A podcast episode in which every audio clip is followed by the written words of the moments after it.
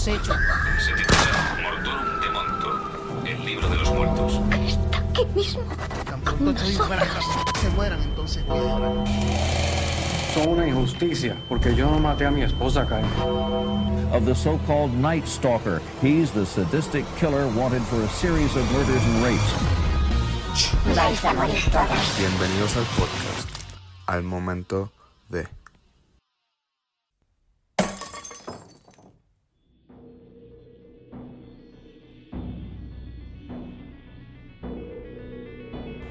¿Qué está pasando, mi gente? Saludos y bienvenidos a un nuevo episodio de Al Momento de el mejor podcast año tras fucking año eh, de True Crime en español.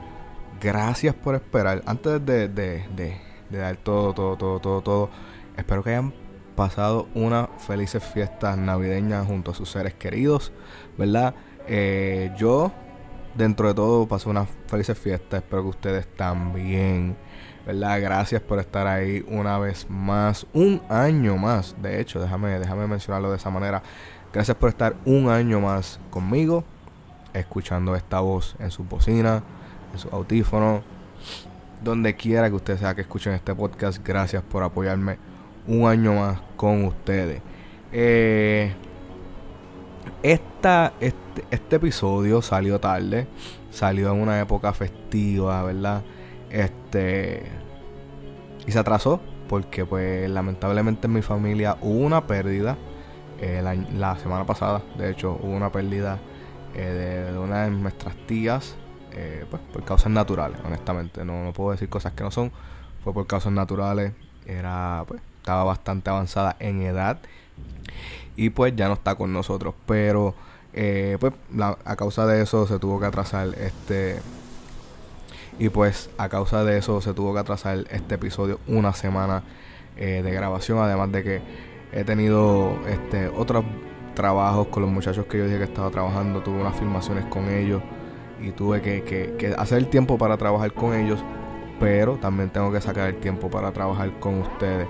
Así que aquí estoy para darles el último capítulo de esta eh, trilogía a la que hemos llegado de el gran Jeffrey Dahmer. Esta vez esto va a ser un poco corto porque honestamente ya estamos en el final, ¿verdad? Ya no hay mucho que, que, que Jeffrey no puede seguir haciendo, pero como quiera tengo que darle este closure, est- esta cerrar este capítulo como eso. Honestamente no hay una información mucha, no hay mucha, eh, no, abundo mucha información porque no la hay. Honestamente ya estamos en el final de su carrera activa como asesino en serie. Pero este sí vengo con unos detalles bien, bien grotescos. Y lo más, lo más eh, horripilante, ¿verdad? Y horroroso que va a ser Jeffrey Dahmer eh, en su tiempo activo. Pero antes de comenzar, quiero enviarle a, una, a, a unos, saludos a unos oyentes que, que me habían escrito que por favor les enviaran un saludo. So, aquí va a saludar a Yamilet, a Oski, a Omi, a Yanis, a José Manuel, a Alex y a Joan. Gracias Corillo por, escribirme, gracias por apoyar el podcast. Eh, gracias por de verdad estar ahí. So, espero que estén bien, espero que se encuentren bien. Muchas felices fiestas a ustedes, de verdad. Y gracias, gracias por el apoyo. Sigan escuchando el podcast y sigan eh, hablándole al corillo del podcast nuevo que están escuchando. Ahora sí, mi gente, vamos a darle el episodio de esta semana de nuestro gran amigo, de nuestro gran amigo Jeffrey Dahmer.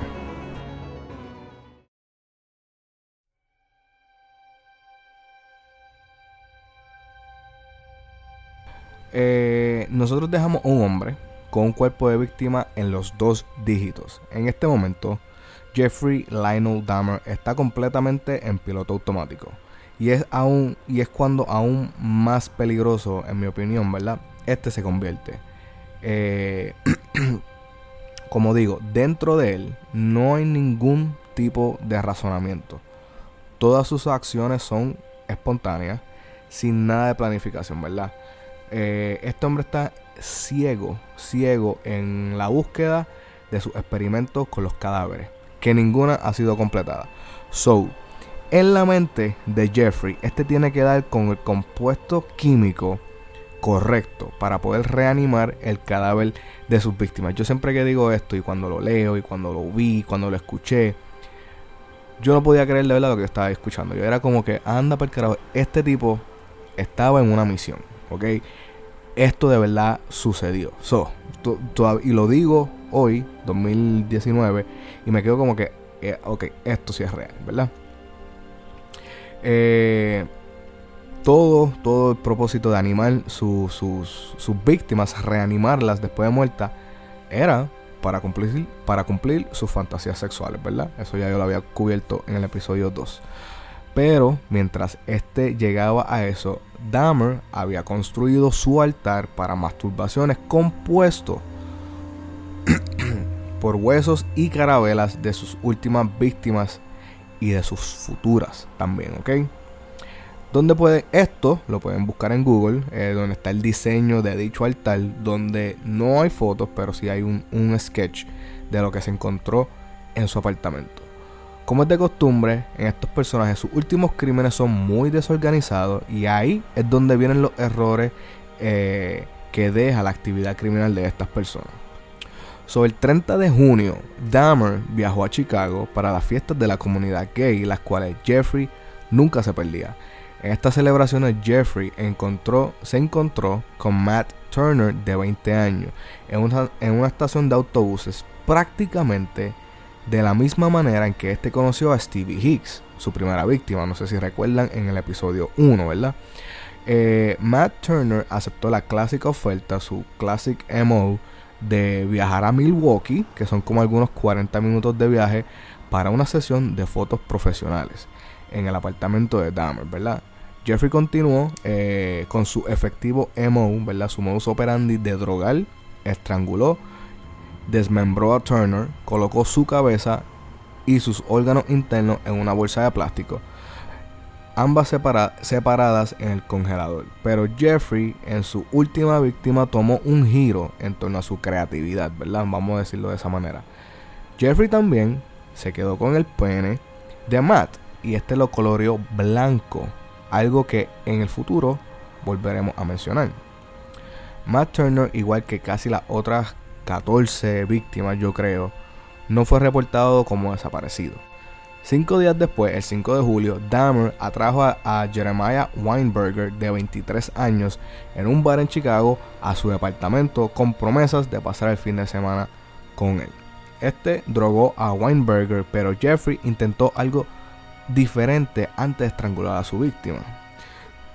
Este le inyectó dos veces agua hirviendo a través de su cráneo, enviándolo en una coma automática, ¿ok? Eh, este hombre quedó inconsciente y a los dos días, dentro del apartamento de Jeffrey, este hombre murió, ¿ok?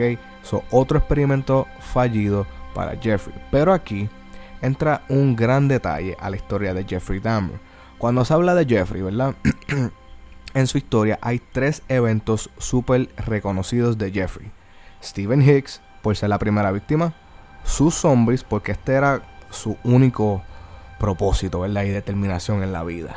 Y la última, eh, los barriles azules, ¿ok?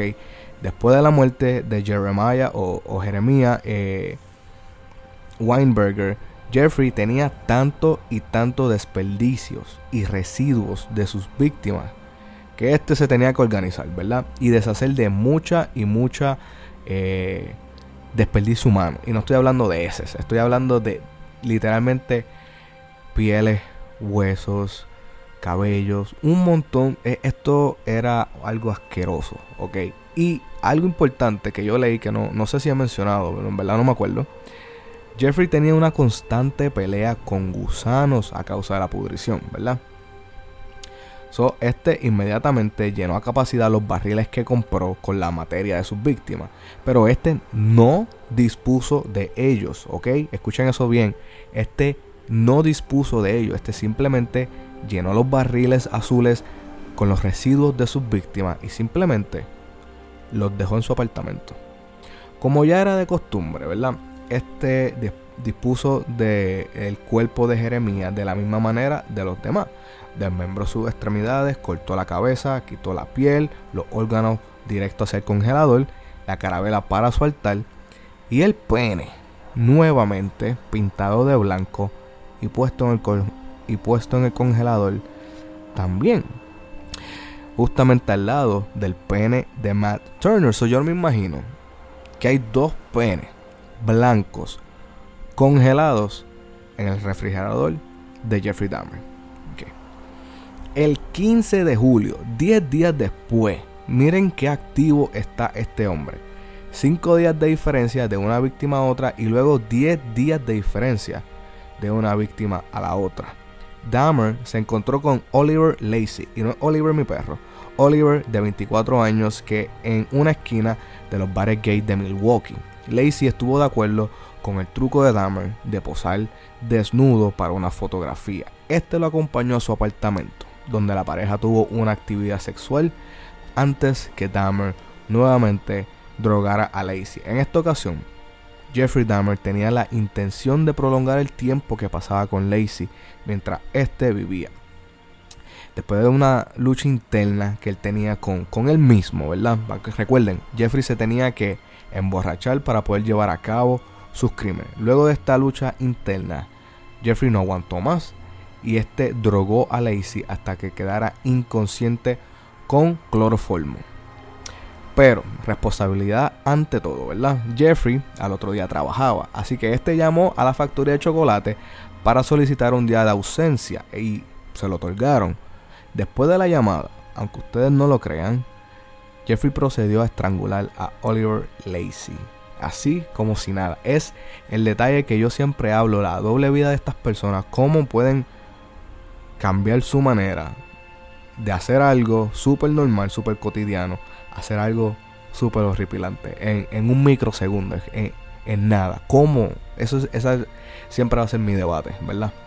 Dahmer eh, tuvo relaciones con el cadáver antes de desmembrarlo. Este puso la cabeza y el este puso la cabeza, el pene y el corazón de Lacey en el refrigerador otra vez. Y su esqueleto en los barriles que éste había comprado. Cuatro días después, el 19 de julio, habló nuevamente hago seña a su actividad, ¿verdad? Lo activo que este hombre estaba en sus últimos tiempos. Eh, cuatro días después, el 19 de julio, Dahmer eh, recibió la noticia de que fue despedido de la factoría de chocolate. Lo cual fue un evento bien grande que lo destruyó. Porque nada, nada en el fucking mundo este hombre amaba más que su lugar de trabajo.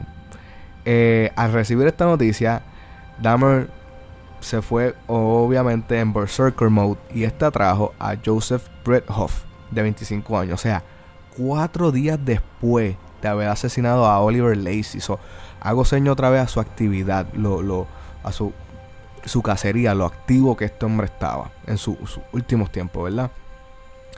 Eh, este estranguló y lo dejó acostado en la cama, cubierto con una sábana durante dos días. Dos días un cadáver descomponiéndose. Ok, y nadie, nadie buscaba estas, estas víctimas de, de Jeffrey Dahmer, ¿verdad? El 21 de julio, eh, Dahmer retiró estas sábanas para encontrar la cabeza cubierta de gusanos, como había mencionado ahorita. Después lo cual este eh, tuvo que decapitar la, eh, la cabeza del cuerpo, limpió la cabeza y la colocó en el refrigerador. Jeffrey estaba tan ido, o sea, él estaba tan desconectado de la realidad que, que de nuevo es un evento que desde su niñez él estaba pasando, él desconectado de, de lo que realmente estaba sucediendo en sus alrededores. Jeffrey no, no, puñet, ¿sabes? Coño, tienes un cadáver descomponiéndose en tu cama. Al nivel que le salen gusanos al cadáver. Está súper, súper ido, desconectado de todo, ¿verdad? Luego, este acidificó el torso de Brad Huff eh, junto con otras dos víctimas asesinadas en el mes anterior.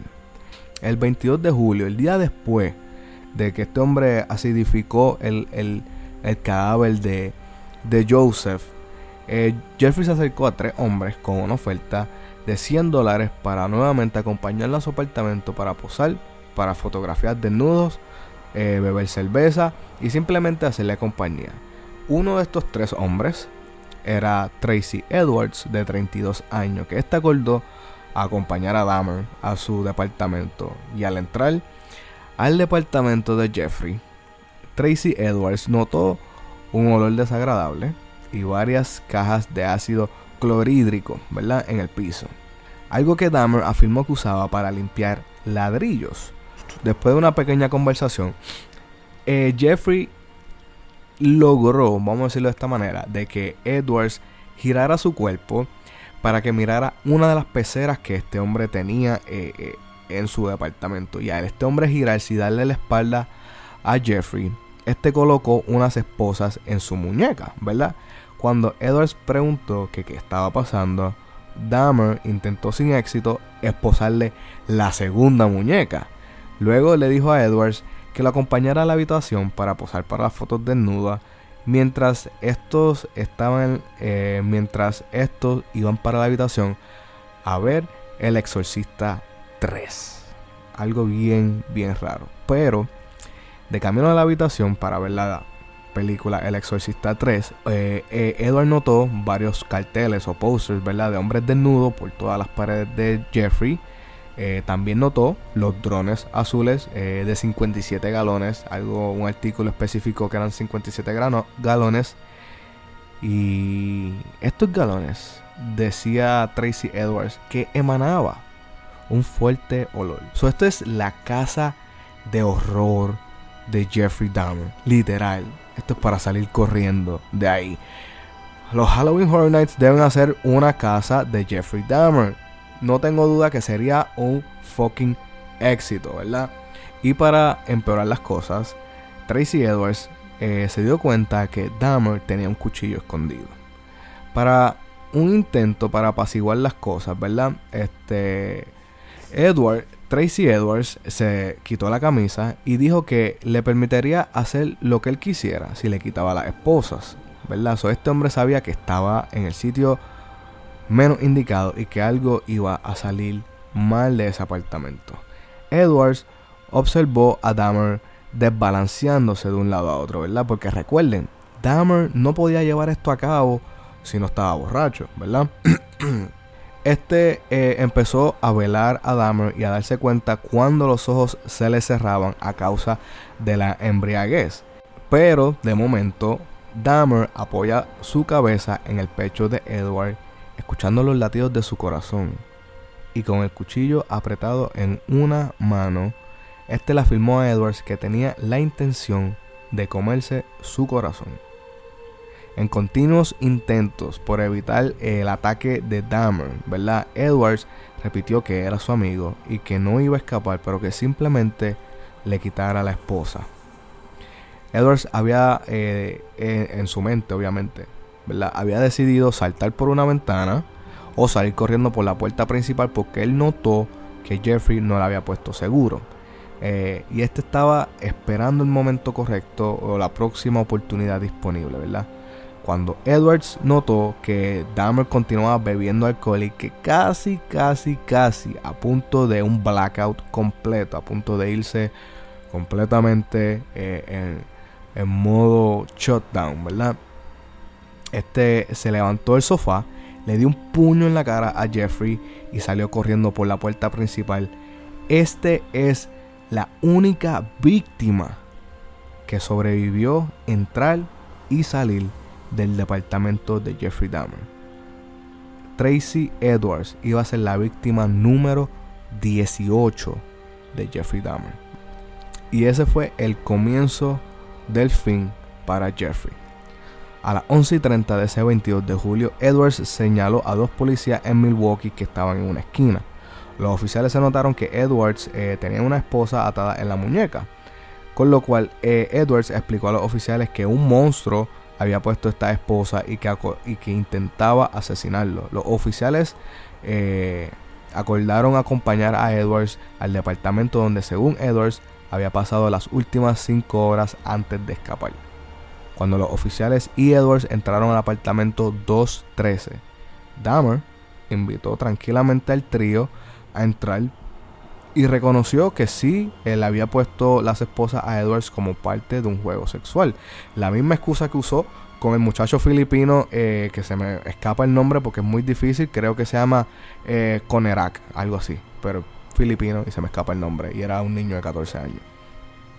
Eh, pero que este no tenía ninguna explicación por la cual este, él le quería hacer daño. Cuando le, le, le preguntaron sobre el cuchillo, este no ofreció ninguna explicación de por qué había sacado un cuchillo, ¿verdad?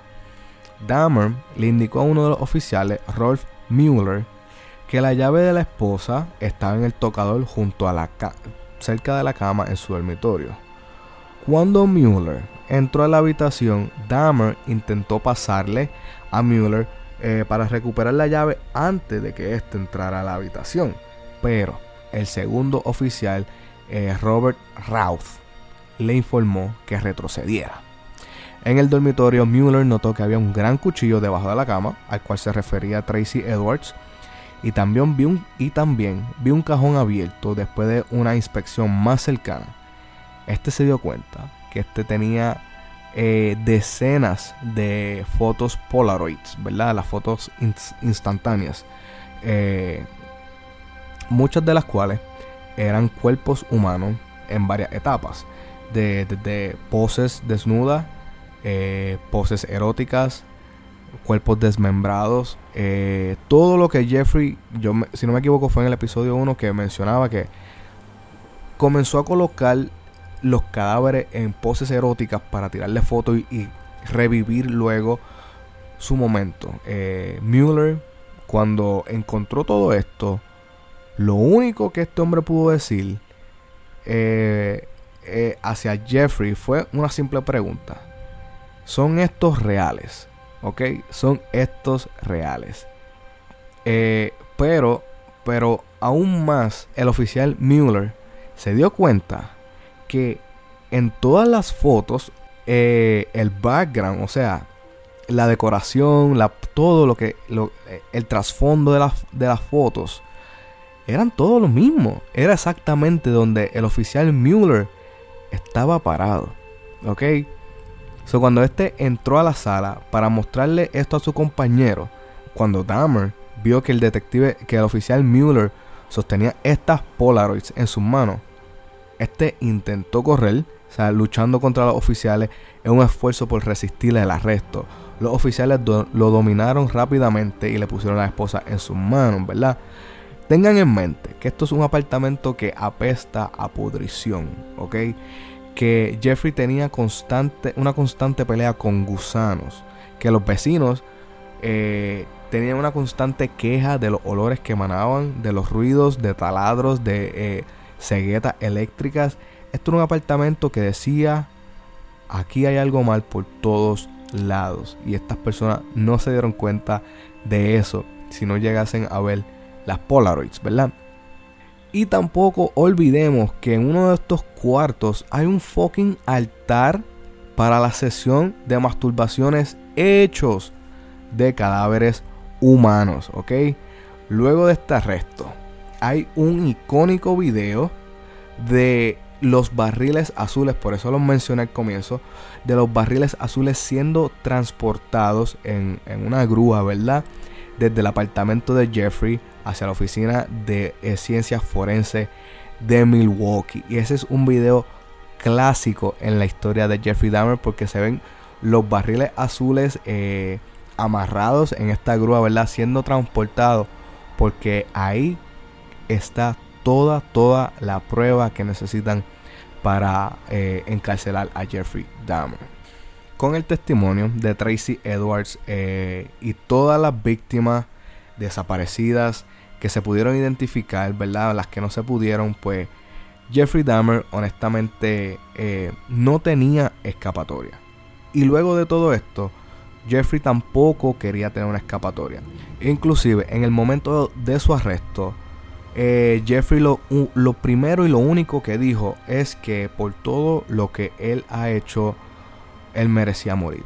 En el momento de su arresto, so Jeffrey no tenía necesidad de, de mentir, de evadir, nada. En, en diferencia a casi todos los otros asesinos en series que hemos cubierto, ¿verdad? Y en el caso de Jeffrey Dahmer hay tanta y tanta información. Porque Jeffrey aceptó entrevista, dio una confesión bastante amplia y detallada. Su padre escribió un libro de la vida de Jeffrey, ¿ok? So, hubo mucha, mucha información de Jeffrey. Por eso es que hay tanta, tanta. Yo creo que uno de los asesinos, a eh, junto a, Bondi, que hay tanta, tanta información, ¿ok? So, ¿qué sabemos de Jeffrey luego de todo esto? Jeffrey fue acusado de 15 cargos de asesinatos, ¿verdad? Algo más eh, horroroso cuando llegaron a, a corte es que los oficiales, cuando abrieron el refrigerador de Jeffrey, encontraron cabezas, encontraron órganos, encontraron los penes congelados pintados de blanco, ¿verdad? Y lo único que, y además de todo eso, lo único que encontraron fueron botellas de agua, eh, papas, zanahorias y lechuga. So, ahí es que entra el último y más famoso detalle de Jeffrey Dahmer. En los últimos dos meses antes de su arresto, Jeffrey Dahmer consumía todo tipo de residuo de carne de sus víctimas. So, por los últimos dos meses, Jeffrey Dahmer consumía todos los residuos de carne de sus víctimas. Esto lo hizo el fucking Milwaukee Cannibal. Ok, so, eh, a pesar, eh, además de la necrofilia, de sus intentos por hacer un fucking zombie sexual, Jeffrey Dahmer, por los últimos dos meses, lo único que consumía era carne humana. So, eh, Jeffrey honestamente estaba on a roll, estaba ido, está, eh, eh, esta historia de él está tan al garete. Sigue siendo una de mis favoritas. Eso no quita que sea una de mis favoritas, ¿verdad? Esto también fue algo que usaron en el juicio en su contra porque de nuevo Jeffrey hablaba habló abiertamente de todos sus intentos de reanimar sus víctimas, de todas las, eh, de la necrofilia, ¿verdad? los actos sexuales con los muertos eh, y pues del canibalismo que llevó a cabo con sus víctimas, ¿verdad?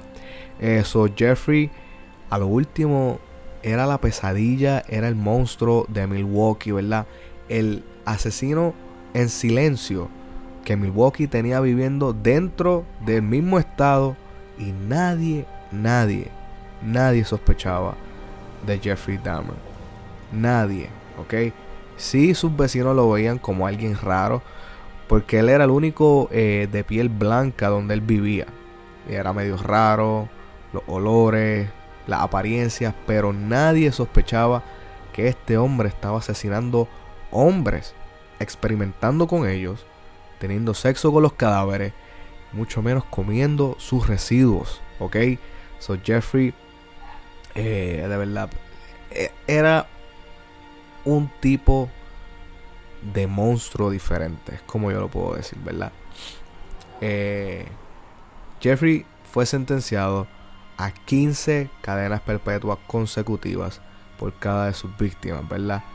En su tiempo y durante su tiempo en prisión, este fue bastante respetado por, lo que este llevó a cabo afuera de, sus actos, ¿verdad? Cuando la, gente en la cárcel conoció su, eh, eh, y lo que este hombre hizo fuera de la cárcel. Pero no tanto los miembros de seguridad de la institución correccional en la que Jeffrey estaba.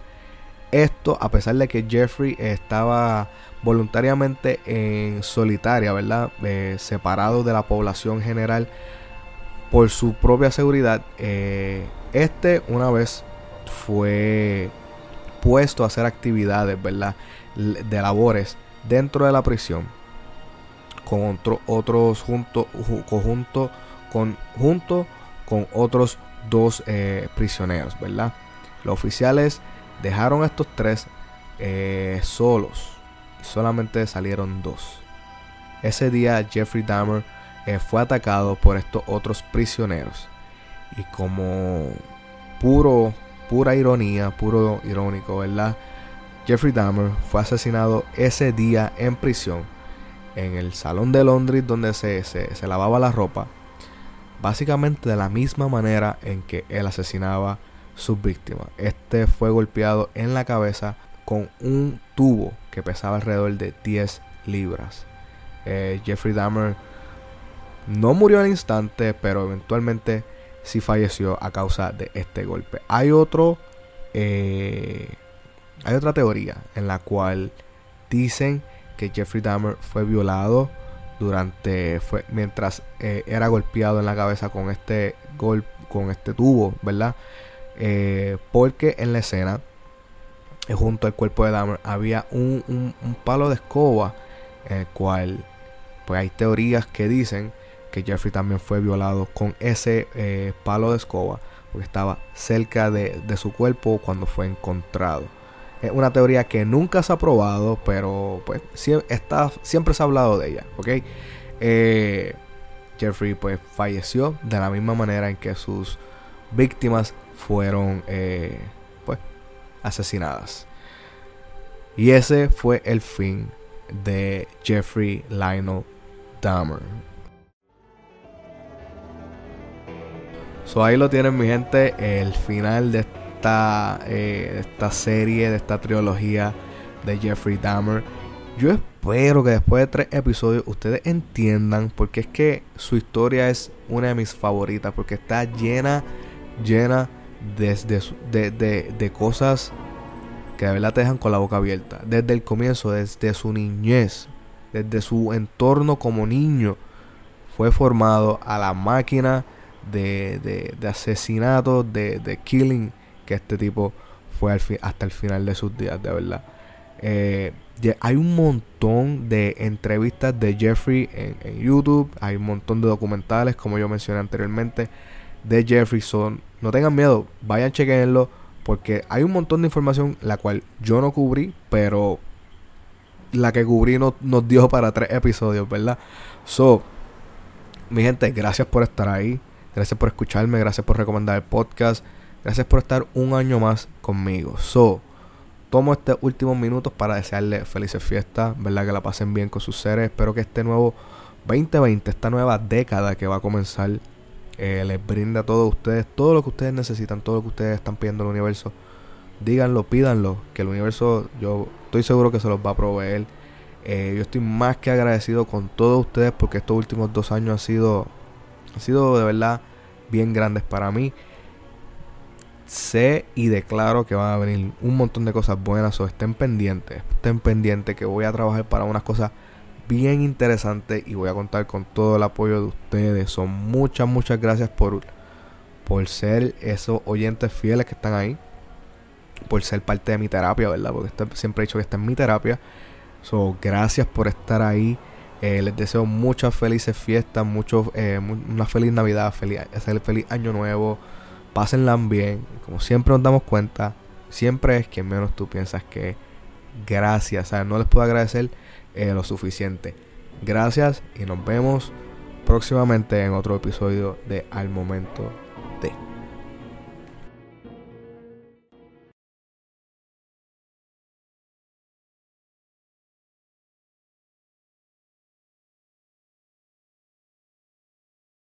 Oliver, tengo que grabar.